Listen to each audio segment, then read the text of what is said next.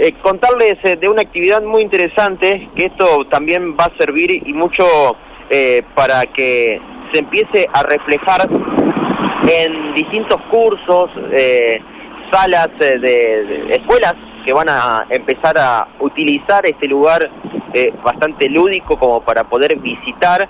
Y tiene que ver con un museo, una casa museo que se inaugura en Santa Fe, primera vez en Argentina, que tiene como eje a Ana Frank. ¿sí? Eh, es el centro, eh, la sede de Santa Fe del centro Ana Frank Argentina, que está inaugurándose ahora, que ya ha sido descubierta su placa, en La Rioja al 2900, entre 1 de mayo y 4 de enero eh, al 2945. En este lugar está ubicada la primera sede en Argentina del centro Ana Frank, justamente de nuestro país.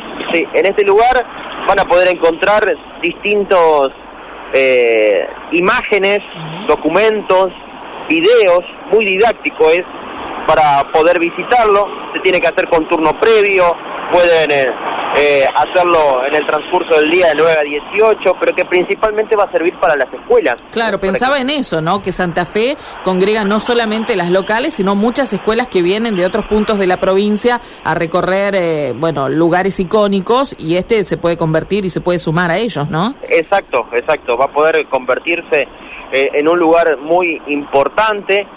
tienen que pedir el turno. Lo que están pregonando ahora en estos primeros días, primeras semanas, es hacer visitas que puedan ser eh, para docentes, para que los docentes... Para que después difundan, Ellos mismos empiecen a eh, ver cómo, de, qué se trata el, museo y a partir de allí ellos también eh, poder difundir los, los conocimientos. es por eso que se ha descubierto esta placa y vamos a escuchar la palabra de Héctor Shalom, que es el director del Centro Ana Frank para América Latina y también de Leonardo Simonielo como representante local. Dale.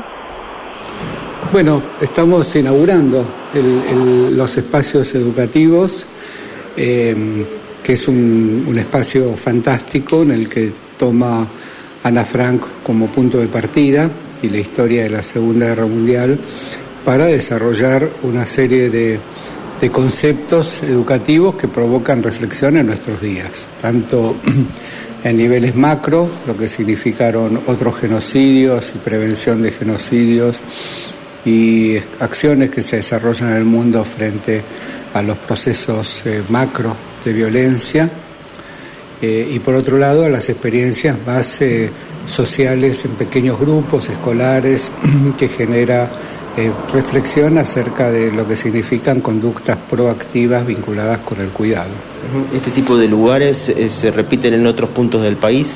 No, es una experiencia este, particular de, la ciudad de Santa Fe, de la provincia de Santa Fe, y creo que es un, orgullo para, la provincia, para la ciudad, tener un espacio que con tanta creatividad y con tanta profundidad eh, desarrolla conceptos muy complejos, pero con una cantidad de recursos que hacen que, los grupos visitantes, sean alumnos, sean docentes o directores, eh, se lleven eh, herramientas para, para, continuar el trabajo en el aula en, temas tan complejos como, como inclusión y convivencia.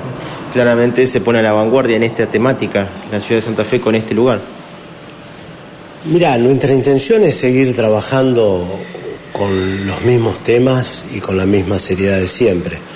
Hace 20 años que nos conocemos con Héctor Salón, con el Centro de la Argentina Lamentablemente, en algunos aspectos, estos lugares son cada vez más necesarios, es cada vez más importante hablar de la historia como un recurso para la memoria, para que las cosas que sucedieron no vuelvan a suceder y para que las que suceden hoy eh, podamos afrontarlas de otra manera.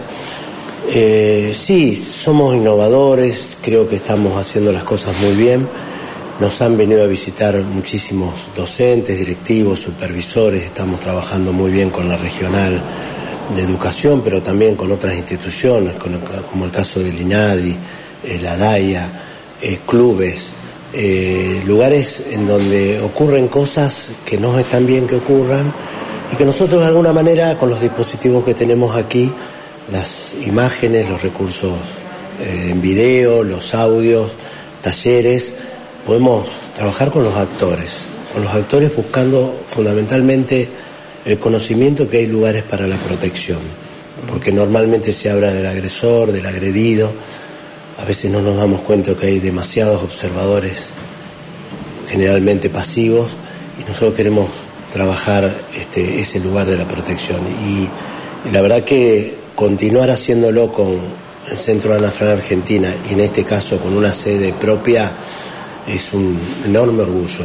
Eh, y ojalá que los santafesinos lo podamos utilizar eh, para, sobre todo para poder transmitir y transmitir bien todas estas cosas de las que hablamos.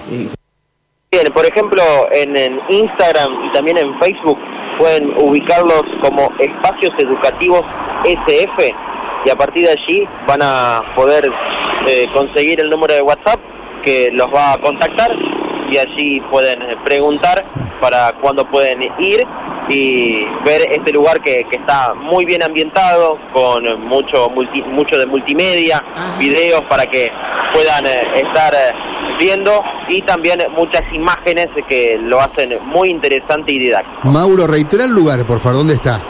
Esto está ubicado en La Rioja, el 2945 exactamente, vendría a ser vereda sur de calle La Rioja, entre primero de mayo y 4 de enero. ¿Qué es lo que había antes ahí? ¿Había un local partidario?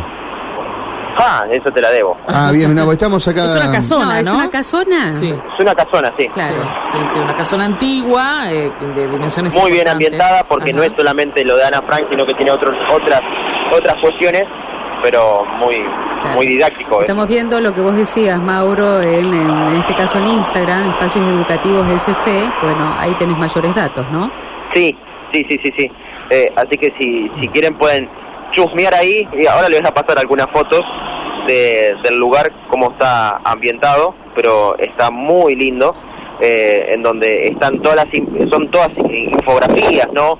Eh, imágenes de, la época, pero que además cada una de ellas contiene información eh, que, que es muy interesante, o sea, no es para ir 10 minutos y, pasar, sino que hay que ir con un, con un tiempo prudencial porque se, se puede leer y bastante eh, y hay mucha información para, para poder adquirir en esa visita. Interesante. Gracias, Mauro.